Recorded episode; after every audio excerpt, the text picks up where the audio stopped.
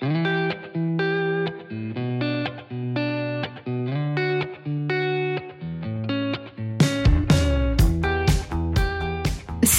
je suis Sandra et je te souhaite la bienvenue sur le podcast qui va te donner envie de réaliser tes projets et même tes rêves les plus fous. Notre mission, t'apporter de l'inspiration. J'échange avec des femmes qui ont osé s'écouter. Choix de vie audacieux, parcours atypique, projets fous, elles nous dévoilent tout sans filtre. L'idée, à travers chaque épisode, c'est d'adoucir tes peurs pour les remplacer par de l'audace et de l'enthousiasme. Du mouvement, du bruit, de la fumée, laisse-toi entraîner par les locomotives. Pauline a 35 ans et elle est pilote de ligne depuis 10 ans. Quand elle avait 5-6 ans, son papa l'emmenait à l'aéroclub et elle faisait des petits tours en avion. Et ça l'a tellement inspirée qu'elle en a fait son métier. Pauline commencera par nous parler du concours pour devenir pilote et démystifiera un petit peu cet univers qui nous est si lointain. À 21 ans, elle part faire ses 200 heures de vol en Floride pour pouvoir ensuite poursuivre ses études. Elle partagera avec nous cette expérience qui a duré 3 mois et pendant laquelle elle a sillonné la Floride. Elle démarre sa carrière par de l'aviation d'affaires en tant que copilote sur un jet privé où elle côtoiera une clientèle ultra luxe, footballeurs, acteurs ou encore chanteurs. Chaque soir, elle ne savait jamais dans quel pays elle allait se retrouver le lendemain. Pauline se fait ensuite démarcher pour faire des vols d'organes. Autant vous dire qu'on change de décor. C'est un quotidien plus stressant où il faut être sur le qui-vive toute la nuit car les vols organes ont lieu la nuit. Si le beeper se met à sonner, c'est parti, il faut être opérationnel en une heure.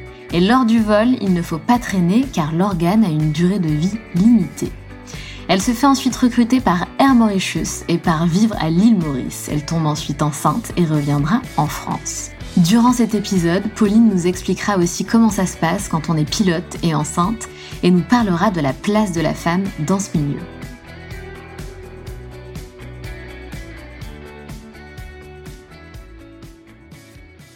Salut Pauline Salut Sandra Comment vas-tu?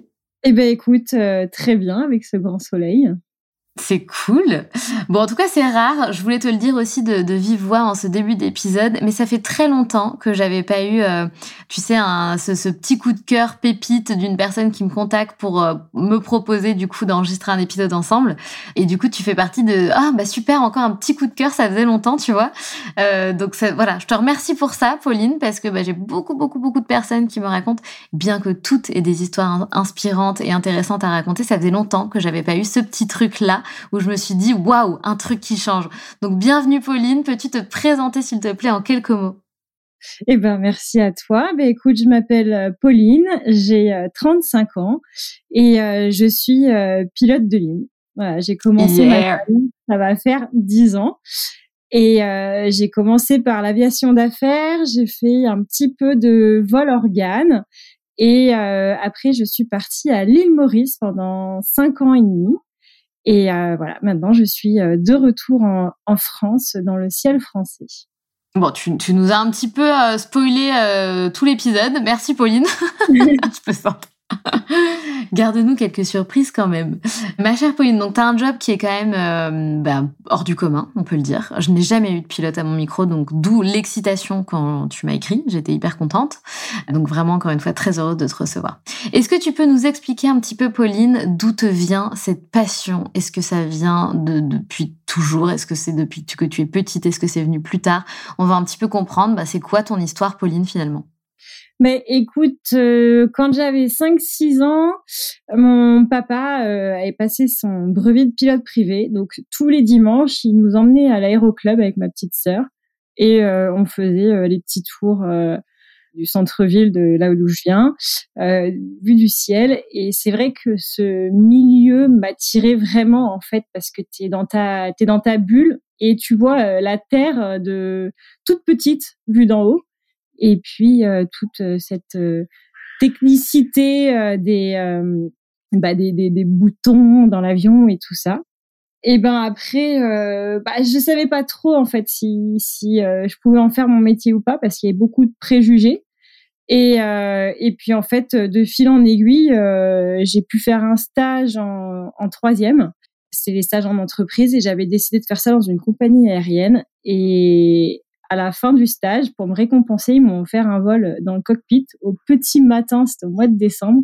et de voir le soleil se lever et toute cette atmosphère, c'était vraiment un, un, un, petit rêve qui se réalisait et après bah, je me suis accrochée et je suis allée jusqu'au bout de mon rêve. Ça, c'est incroyable. Et, et, comment ça se passe alors? Parce que on, on entend euh, parler, tu vois, rapidement des, des, concours pour devenir pilote qui sont archi euh, difficiles. Et surtout, il y a de grosses exigences euh, au niveau de, des, comment dire, de tes fonctionnalités humaines, au niveau de la vue, etc. Enfin, j'imagine qu'il y a d'autres exigences aussi. Est-ce que tu peux nous expliquer un petit peu comment ça se passe? Comment on devient pilote? C'est quoi le concours qu'il faut passer? Combien de temps ça prend? Voilà, démystifier un peu tout ça. Eh ben, alors il y a la voie, euh, ce qu'on appelle la voie royale, euh, où tu fais tous les, tu fais les écoles euh, d'ingénieurs, maths sup, maths euh, et après tu peux tenter les concours pour l'école d'aviation civile ou ce qu'on appelle les cadets d'Air France. Et si comme moi tu n'es pas très brillante à l'école, eh ben il y a, moi j'ai fait la voie en fait par école privée. Donc j'ai fait en fait euh, ma licence de pilote privé et après euh, je suis partie aux États-Unis pour monter mes heures de vol. Et en rentrant euh, bah, j'ai fait les formations professionnelles.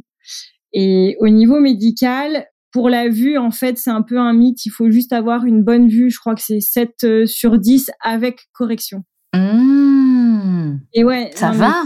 ouais ouais non mais largement. Ah oui c'est vraiment un mythe en fait ah oui, oui, oui, ouais, ouais. Et après, euh, voilà, bon, on a euh, des examens, un électrocardiogramme, euh, un audiogramme donc pour l'audition. Et après, et après, en fait, c'est pas non plus ultra poussé, quoi. Hein. On n'est pas astronaute. et j'imagine du coup que tu as des heures de vol à effectuer pendant tes études? Eh ben, avant de commencer ma licence commerciale, il fallait que j'arrive avec 200 euh, heures de vol. Donc c'est pour ça que je suis partie en fait aux États-Unis, en Floride, parce que euh, l'heure de vol elle est euh, beaucoup moins chère. Et puis je me suis dit bon bah quitte à voler, autant partir à l'étranger, comme ça j'améliore mon anglais. Et puis voilà quoi, j'ai kiffé. Mais, mais c'est facile de faire ça C'est-à-dire que comment ça se passe? Comment tu trouves euh, Enfin, tu vois, est-ce que c'est facile de, de faire ces heures de vol à l'étranger, euh, notamment aux États-Unis? Bah, aux États-Unis, hein, il faut juste un. Moi, j'avais pris un visa étudiant et euh, donc je partais en fait dans une école parce qu'il faut reconvertir quand même tes licences françaises en licences américaines. Et puis après, euh, après, je crois que je pouvais rester euh, un an. Enfin, je sais plus avec le visa américain, enfin étudiant américain. Et euh, j'avais trouvé des, des, écoles en ligne en Floride et qui me paraissaient pas trop mal. Et puis je, je suis partie à l'aventure.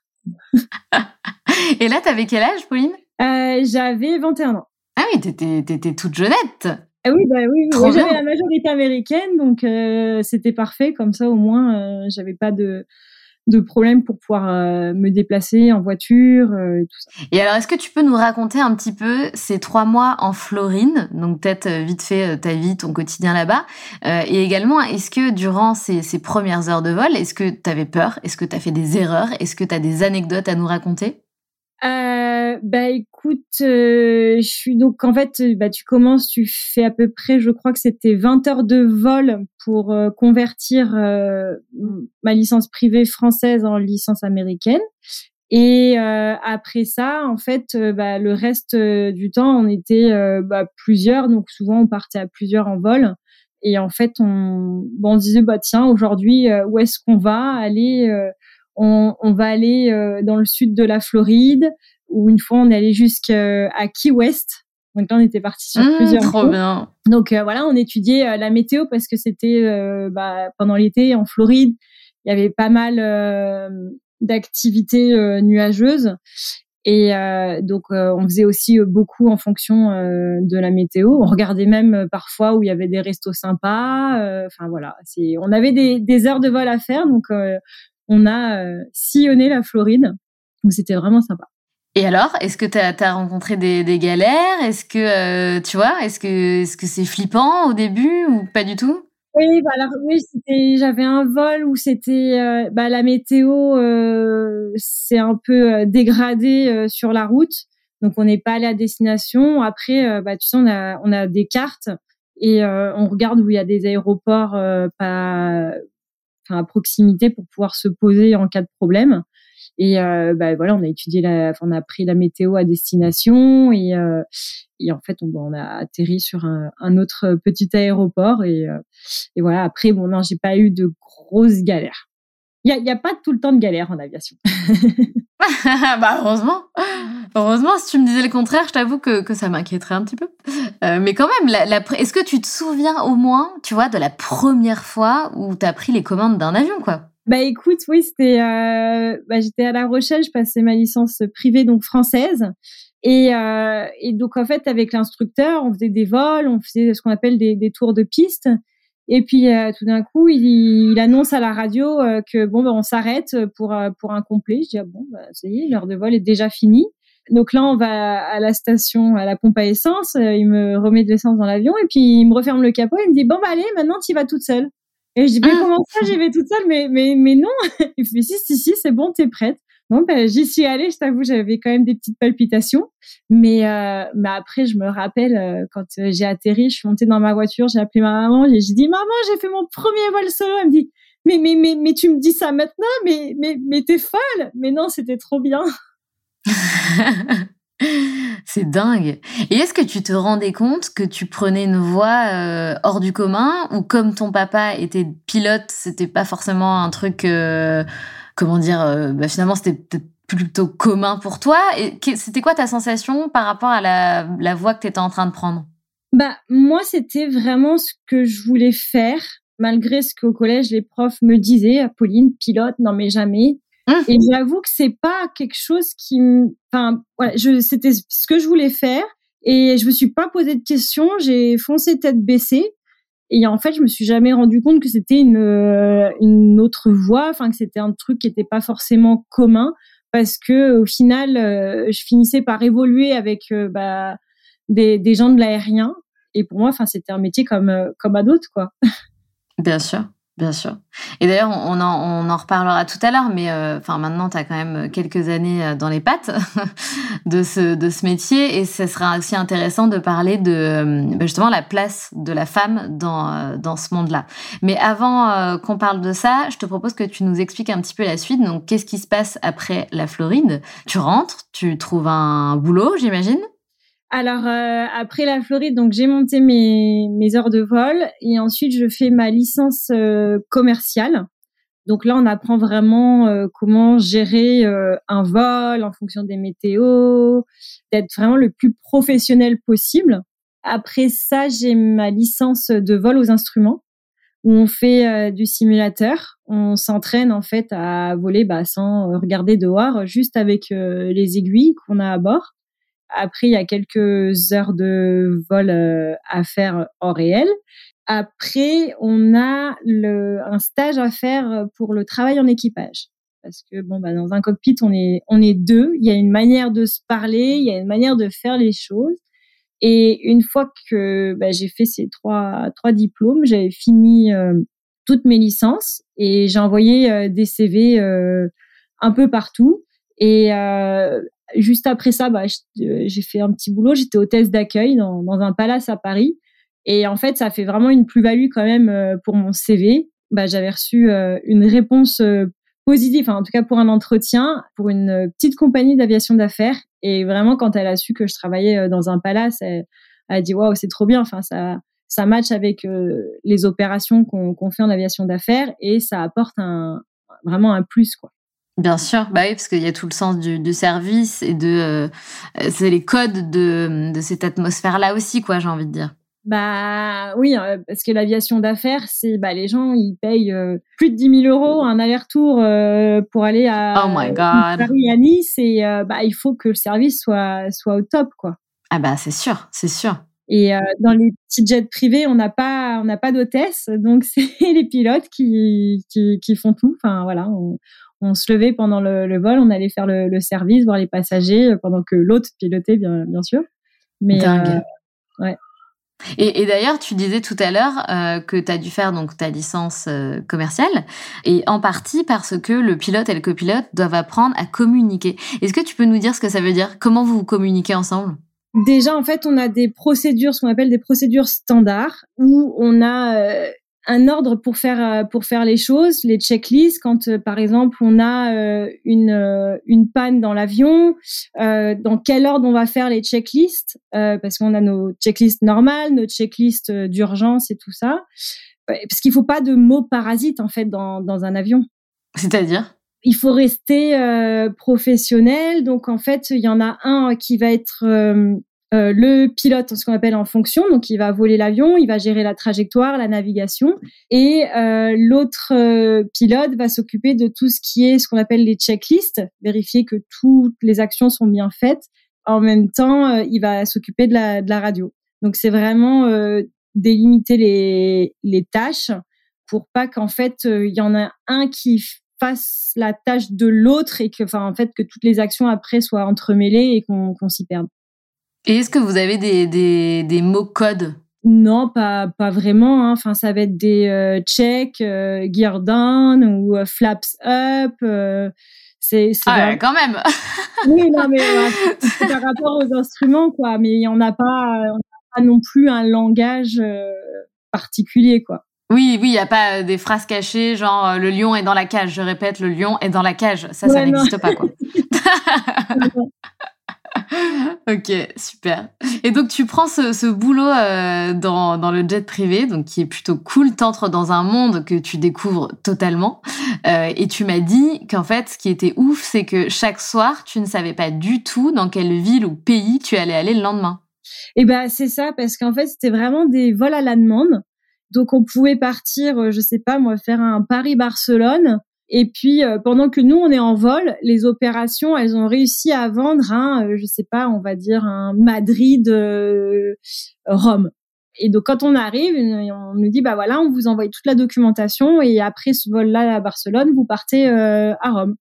Parce que dans l'aviation d'affaires, en fait, il faut rentabiliser les, les, vols à vide. il faut en faire le, le moins possible. Et donc, euh, quand on arrive à un endroit, nos opérations, elles disent, bah voilà, l'avion est à cet endroit-là.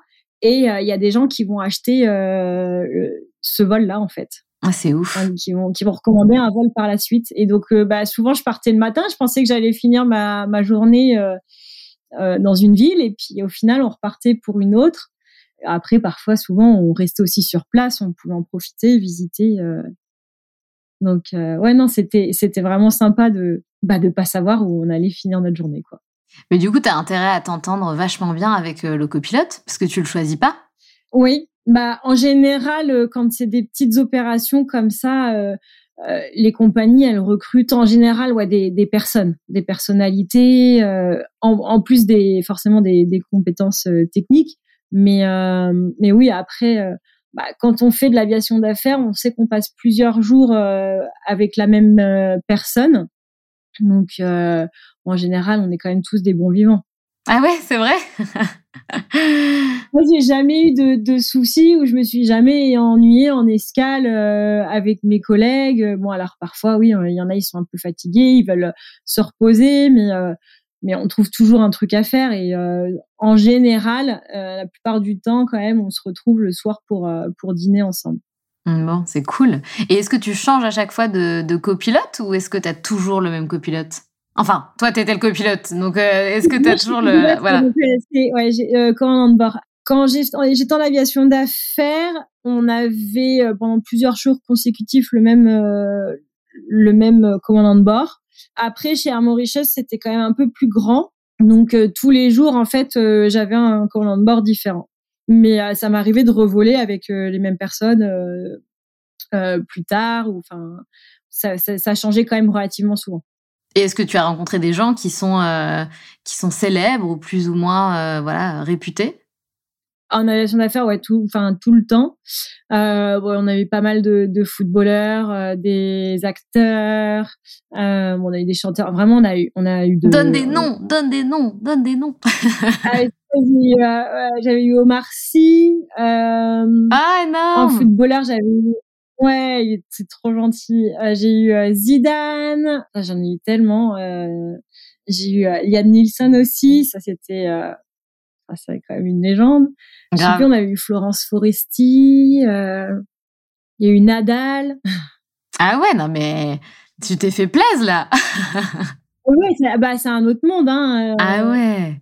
C'est dingue. Et tu as pu euh, échanger un petit peu avec eux. Tu dis, oh merci, il est sympa. Du coup, tu as pu aller à... Oui, parce que du coup, comme tu fais tout, euh, forcément, tu, tu peux... Euh, tu as peut-être des moments de, partage, quoi. Bah oui, alors après, voilà, il y a, des passagers et ça se voit tout de suite. Il y en a, ils, ont, ils sont vraiment là pour se, se reposer. Ils ont juste le vol pour prendre un, peu de repos et tout. Donc en général, ça se voit et puis on n'insiste pas. Et après, euh, bah, souvent, euh, c'est eux qui, qui nous parlent. En fait, on les laisse venir vers nous. Et euh, non, ouais, Omarcy, il était, il a été super sympa. Il me posait des questions sur l'avion euh, et euh, il parlait. J'avais eu aussi ah celui qui joue dans Cadmerade. Lui aussi super sympa. Trop bien. Ah, vraiment adorable. Et ouais, non, mais il y en a qui s'intéressent à notre métier, à ce qu'on fait, où on allait après. C'était, ouais, ils sont, ils sont sympas. C'est ouf. Et tu as fait ça pendant combien d'années? Euh, J'ai fait cinq ans d'aviation d'affaires. Ah et, ouais. ouais. Et c'était euh, alors mon contrat, j'étais en freelance. Donc, euh, bah, on était payé à la journée de vol. L'été, ça volait à fond. L'hiver, un peu moins. Et puis, à bout d'un moment, j'avais envie de stabilité. Et j'avais trouvé une... Enfin, il y avait une compagnie qui m'avait contacté puisqu'ils avaient repéré un peu mon profil euh, et c'était un avion assez euh, assez particulier, c'était un Piaggio Avanti. et en fait, ils m'ont ils m'ont dit bah voilà, nous on est une compagnie française, on a le même avion, on est intéressé par votre profil, bah, parce qu'il nous faut des femmes. Au moins ils ne m'ont pas caché. et euh, ah bah, vous avez de l'expérience, on pourrait vous faire passer quand on bord rapidement. Donc j'avais regardé un peu ce qu'ils faisaient et donc c'était des vols organes. Et euh, je me suis dit, bah, pourquoi pas, ça, change et au moins je fais quelque chose euh, de, ma vie.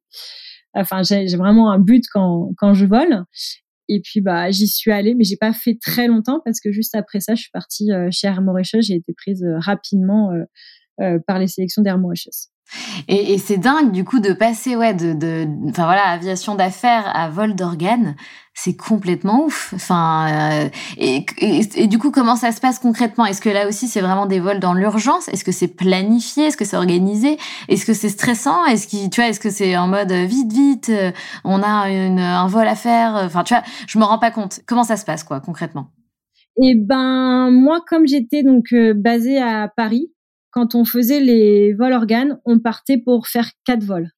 Et les prélèvements d'organes se font essentiellement la nuit parce que c'est là où les blocs opératoires sont, sont libres.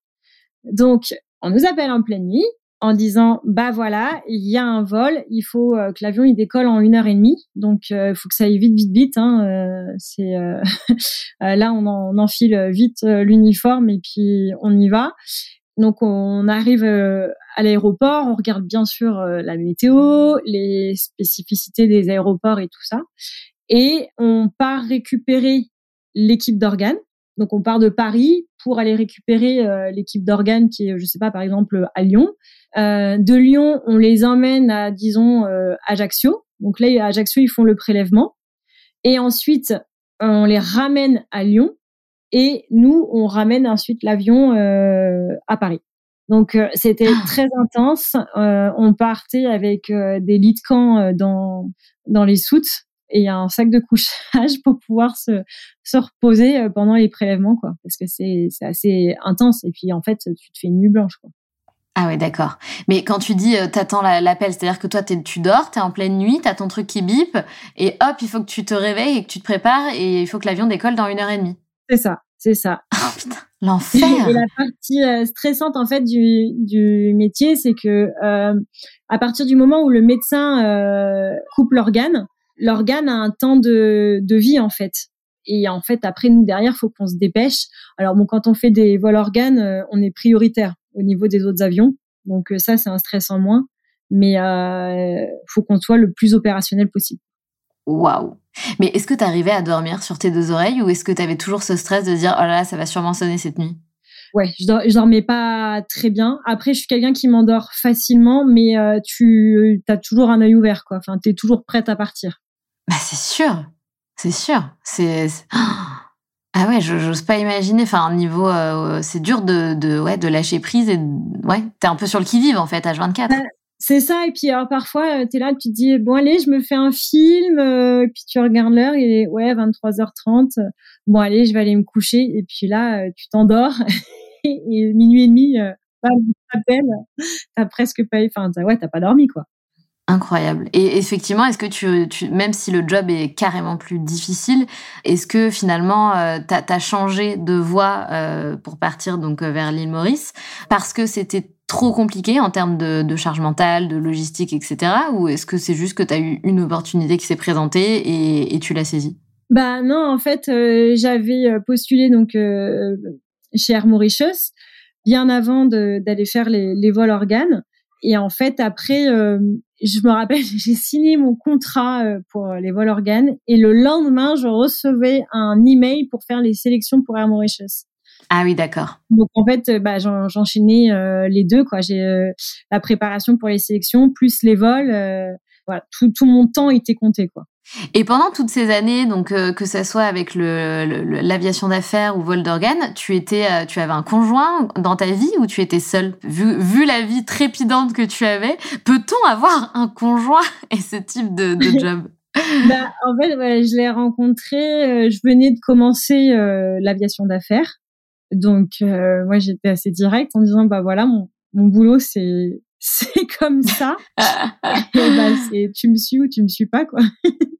et en fait, euh, bah non, euh, il a dit ouais non mais c'est pas grave parce qu'en fait en aviation d'affaires on avait des plannings, on partait 12 jours, on venait 6 jours, on repartait 12 jours. Et euh, bon bah lui au final au début de relation il était content parce qu'il avait quand même pas mal de, de, temps libre et puis après on se revoyait donc c'était sympa. Et puis après quand bah j'ai j'ai avant de postuler pour Air Mauritius, je lui dis t'es prêt d'aller vivre dans une île? Alors lui, il est maître nageur, donc euh, l'eau c'est un peu son élément. Ah génial et Il m'a dit, je connais pas, mais vas-y, allez, go, on y va. Et, euh, et après, quand bah, j'ai j'ai eu la réponse euh, positive, euh, bah voilà, on est on est parti là-bas. lui, il a fait son petit bonhomme de chemin, il a fait ses trucs, il a monté son école, donc c'était super. Et puis après, en 2021, on a eu un, un bébé. Et là, c'est là où la France, la famille a commencé un peu à nous manquer bah, au bout d'un moment, j'ai commencé à regarder un peu en France euh, si ça recrutait, comment ça se passait, tout ça. Et euh, je me suis relancée dans des sélections. Et puis, euh, bah, on est rentré. Et, et, donc voilà. Et là, on est en France depuis le mois de janvier.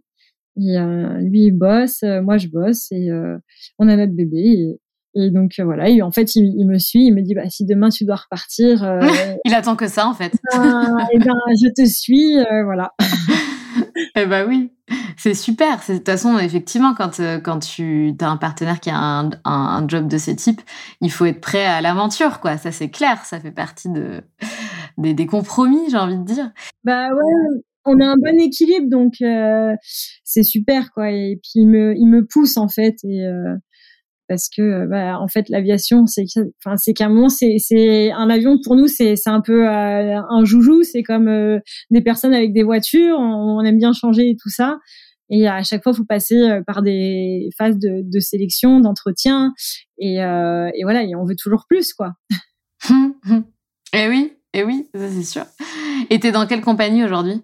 Aujourd'hui je suis chez Amelia c'est une compagnie. Euh, bah là, on a fait. Euh, enfin, depuis que je suis rentrée, euh, je volais donc on faisait des vols pour Air France. En fait, souvent c'est les compagnies qui louent nos avions, enfin avec nos ah. équipages. Et donc c'était la ligne Aurillac Paris. D'accord. Là, la ligne, elle s'est finie parce que Air France a un peu abandonné la ligne. Et là, bah, j'attends qu'on nous renvoie sur d'autres opérations. On va faire, je pense, quelques vols à la demande pendant pendant la période estivale et voilà, parce que là, avec l'été, il va pas, tout, tout est calme, donc, euh, donc je profitais un peu. Bah, t'as bien raison.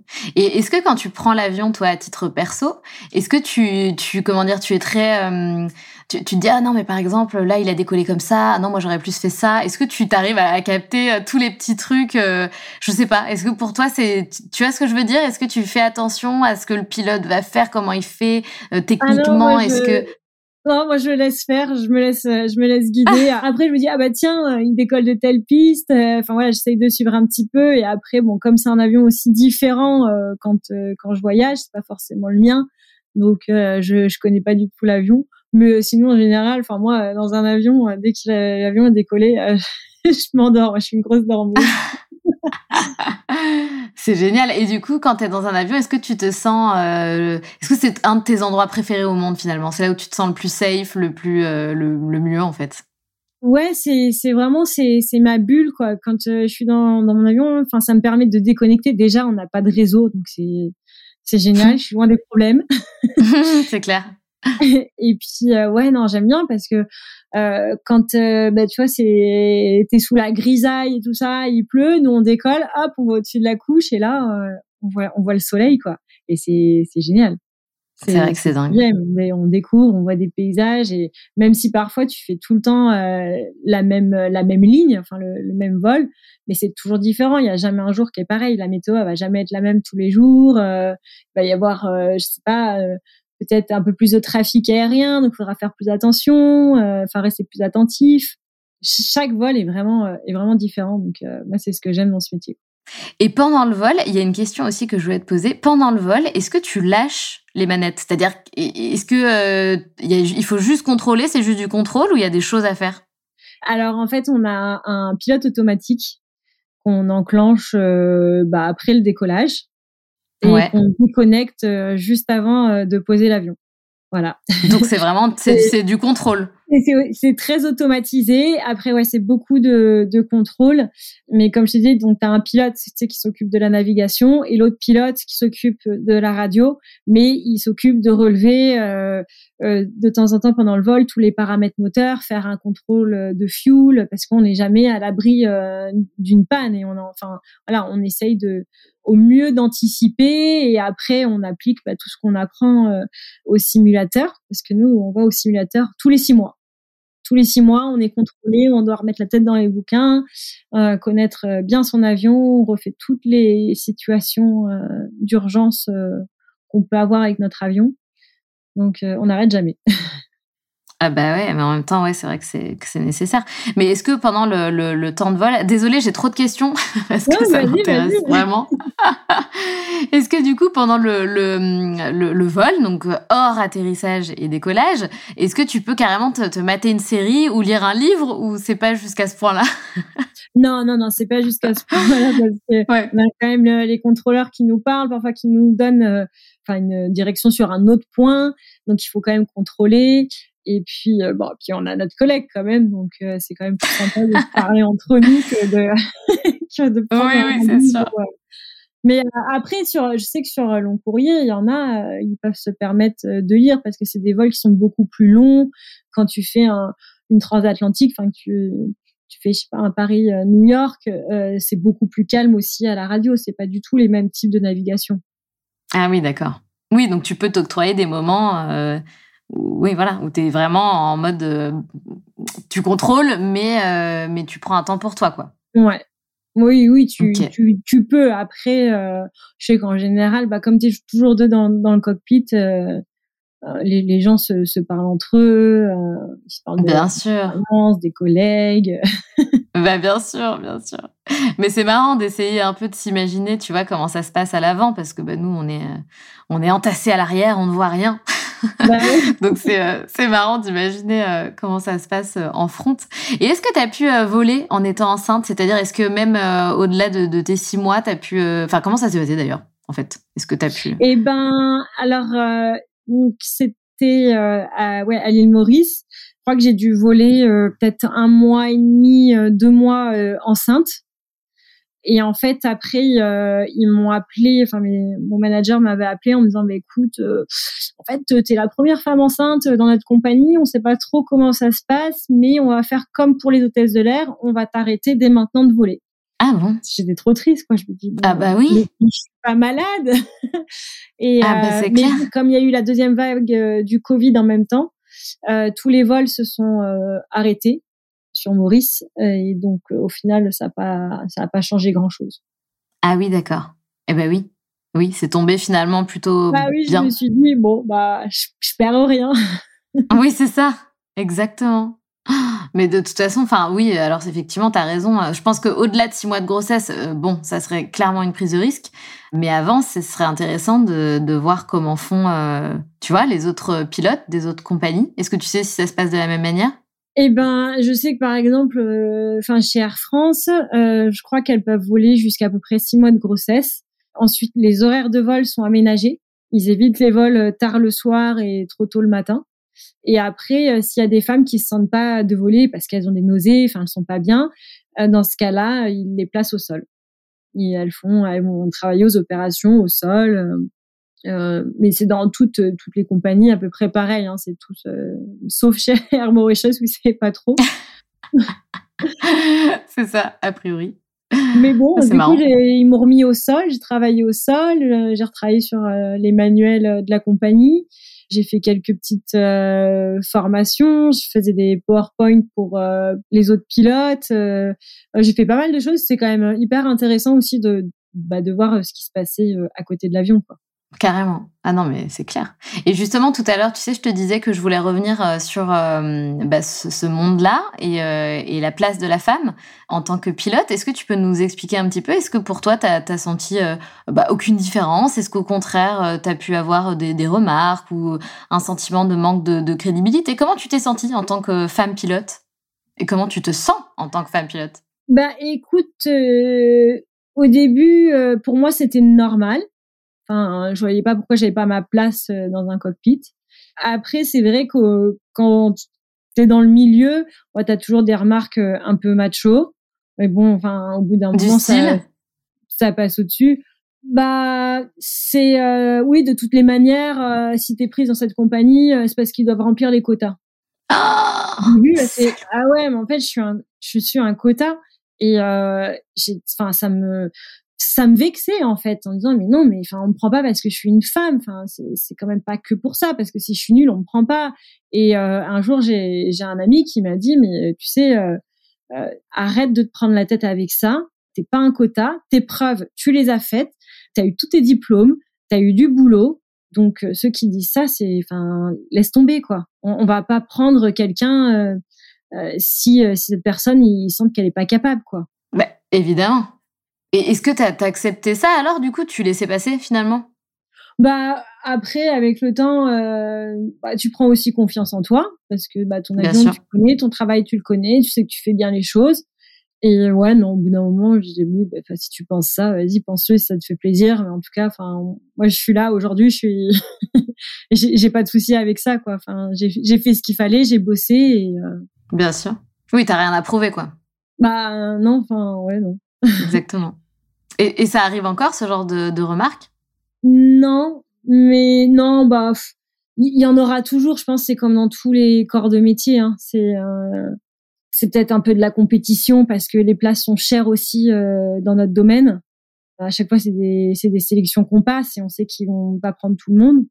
Mais après, euh, franchement, moi, maintenant, euh, ça, me, ça me passe vraiment euh, au-dessus et je fais même plus attention. En tout cas, tu vois, j'avais envie d'entendre un truc du style ah non, pas du tout. J'ai jamais senti, tu vois, de de, de remarques vis-à-vis de ça. Et en fait, ah, bon bah, bah, c'est sûr. Mais en fait, j'en étais sûre, mais je sais pas pourquoi. J'avais envie d'entendre le contraire, tu vois. Je sais pas. Mais bon, j'en étais sûre que tu allais me dire ça. Donc ouais, ça m'étonne pas. Mais ça m'attriste. Et encore une fois, mais c'est bien qu'on en parle parce que, bah voilà, comme je te dis, c'est des, métiers euh, dont on n'entend pas trop parler. Il y a plein de femmes pilotes qui vont, euh, enfin, je sais pas si elles écouteront ton épisode, mais qui se sentiront concernées. Et, et je trouve que c'est important de leur faire fermer leur clapet, hein, au bout d'un moment. Bah, c'est ça, en fait, on a autant notre place que eux euh, dans un cockpit et on a travaillé pour. Et en plus, ils, aiment bien voler avec des femmes parce qu'on est beaucoup plus carré, on est beaucoup euh, plus ordonné en fait euh, dans le cockpit, dans nos, manières d'agir et tout ça. Et moi, on me l'a dit. Hein, moi, j'ai eu un collègue, il dit ouais, ça fait du bien d'avoir une nana. Euh, c'est ah, ça, déjà, ça fait un brin de fraîcheur. Et puis, euh, t'es tellement plus ordonné, tout tout est carré avec toi et, et voilà. Et il y en a qui nous apprécient aussi quand même. Mais bien sûr, j'en doute pas. De toute façon, comme tu le disais tout à l'heure, c'est de, la compétition, de la jalousie mal placée. Mais peu importe, tu as pleinement ta place là où tu es, Pauline. Et franchement, bravo, chapeau bas, parce que tu fais un job vraiment euh, hors du commun. Est-ce que tu as des, choses que tu aimerais rajouter, des futurs projets euh, J'en sais rien. Est-ce que tu vas euh, bientôt partir sur une toute nouvelle compagnie ou destination Est-ce que tu as des projets comme ça dans le pipe ou pas du tout? Euh, bah écoute, pour l'instant, euh, je me pose un peu. je, je profite de, de, de, ma compagnie parce que je suis, je suis très bien. Il y a vraiment une très bonne ambiance. C'est, c'est un peu une petite famille. Après, voilà, l'aviation, ça va très vite. Il y a toujours des, des nouvelles opportunités, des, des avions aussi qu'on aimerait euh, voler. Euh, donc, euh, bon, je garde toujours un œil ouvert sur sur ce qui se passe aussi. Voilà. Puis moi, j'ai, mon bébé en fait qui, qui a 10, qui a 20 mois, donc c'est important pour, enfin c'était important pour moi d'avoir un, une compagnie où je pouvais euh, rentrer euh, régulièrement chez moi pour, euh, pour profiter de mon fils, le voir grandir. Et puis après, oui, quand il sera un peu plus grand, j'aimerais passer sur euh, des vols un peu plus longs où je peux me permettre de partir plus longtemps et, et puis finir ma carrière sur, sur du long courrier. Et puis peut-être un jour aussi passer commandant de bord. Ça, ça serait, ça serait une belle étape aussi dans ma carrière. Parce que quelle est la différence aujourd'hui? T'es pas commandant de bord? Euh, Je suis copilote. Et, ah, euh, t'es toujours copilote? J'avais compris que pardon que t'étais passé pilote. Non, alors non, non. En fait, t'as le copilote et le commandant de bord. Et en fait, euh, bah, le, commandant de bord, après, c'est lui qui a la décision finale dans dans l'avion, quoi. C'est c'est bah, c'est aussi peut-être, enfin, le, le commandant de bord, il quelque part, il enseigne aussi un petit peu aux copilotes quand on vole avec euh, des jeunes pilotes. C'est toujours, euh, voilà, c'est toujours sympa de, partager ses expériences. Euh. Donc bon, on verra. Pour l'instant, je me laisse un petit peu, un petit peu vivre. Bien sûr. Et est-ce qu'en général, tu passes commandant de bord quand tu as un certain nombre d'expériences? Par exemple, est-ce que tu peux être commandant de bord à 30 ans?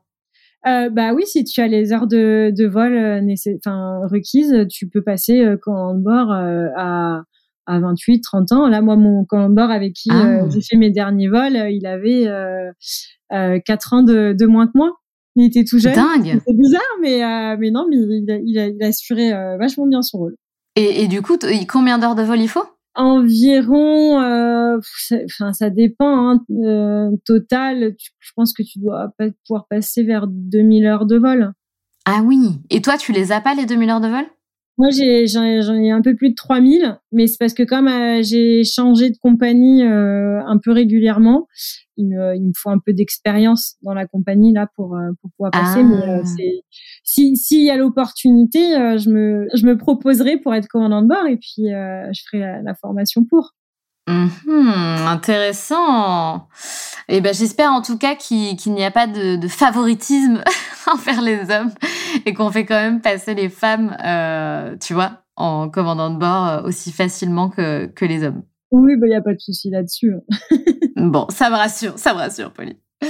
Bon, en tout cas, c'était c'était super de partager ce, ce moment avec toi. Tu nous as vraiment emmené euh, dans, dans ta vie. On était en immersion totale. On n'a qu'une envie, Pauline, c'est de venir dans le cockpit avec toi. eh ben ouais, mais faut pas hésiter à demander quand vous volez. Souvent, ah il y a des compagnies qui autorisent. Oui, oui, y a... ça arrive. Hein. Il, faut, il faut oser. Il faut oser demander et euh, je savais pas. d'accord. parfois oui oui on prend euh, alors peut-être pas forcément en vol mais que les gens ils puissent venir voir euh, le cockpit euh, nous c'est toujours avec grand plaisir. Ça nous fait plaisir de partager. Je savais pas. Mais écoute je, franchement je, je, ouais pour moi c'était genre pas possible quoi. Mais ok. C'est c'est bon à savoir. Je pense que je tenterai le coup je tenterai le coup une prochaine fois Pauline, on a trois questions rituelles à la fin de chaque épisode. Donc la première question, est-ce que tu as un mantra dans la vie, une philosophie de vie? Je pense c'est crois en toi. N'écoute pas ce que les, autres pensent, c'est fais quoi, fonce. Si, si tu as envie de, quelque chose, euh, donne tout pour l'avoir. J'adore. C'était quoi ton rêve de petite fille? On se demande. Eh ben non, c'était. Euh, ah Ouais, eh ben, je voulais être journaliste, mais pour pouvoir voyager. Donc au final. ah, intéressant. direct pour voyager. Mais tu pourrais aussi créer, euh, là j'en ai une idée comme ça qui pop-up, euh, ton propre podcast, j'en sais rien, de, de, pilote et recevoir des pilotes à ton micro. Enfin, c'est un truc qui n'existe pas, tu vois. Enfin, euh, les, métiers de pilote, tu vois, ça n'existe pas, quoi. Enfin, enfin, de, les métiers de pilote, ça n'existe pas, c'est pas du tout ça que je voulais dire. Euh, qu'on soit en immersion dans cette vie-là, dans ce monde-là, auprès de ces personnes-là, je trouve que le je trouve qu'il y a un gap en fait entre les gens euh, et, les pilotes. Enfin, tu vois, on est très peu à, leur rencontre finalement. Enfin, en tout cas, moi, j'en rencontre jamais dans mon quotidien. Ah ouais, bah, moi je m'en rends pas compte parce que je suis tout le temps avec eh eux. Eh ben oui, c'est vrai. Mais euh, non, non, mais il y en a, il y en a, il y en a, il y en a beaucoup de pilotes. Bon, en tout cas, il y a peut-être un truc à faire, Pauline. Il y a peut-être un truc à faire. je vais y réfléchir. Et dernière question, c'est quoi pour toi être la locomotive de sa vie? Eh ben, c'est ouais, quand on a des, des rêves, faut faut aller les décrocher, faut il y aura des échecs, mais euh, faut s'accrocher. C'est ouais, c'est c'est croire en soi, croire euh, en ses passions et foncer. Et d'ailleurs, tu parles d'échecs. En général, je pose pas de questions derrière la dernière question, mais est-ce que tu as rencontré des échecs, toi, durant cette carrière euh, dans, de pilote, copilote euh, bah, Oui, j'en, j'en, ai, j'en ai eu. J'ai pas été prise là euh, récemment aux sélections euh, d'Air France. Oh. Bah oui, mais bon, je retenterai dans deux ans. Et puis euh, en attendant, euh, je me dis que j'ai j'ai deux ans et entre temps, il faut que je, j'en profite et puis je vais je vais continuer dans l'aviation. Enfin, c'est pas ça qui va m'arrêter, quoi. Carrément, carrément. T'as raison. Mais merci pour ce partage d'échecs parce qu'on en a tous et ça fait du bien de, de les partager. Bah oui. Merci Pauline, merci pour ta présence. Belle continuation à toi et plein de plein de bonheur pour la suite. Eh ben merci et je te souhaite une très belle journée. Merci Pauline.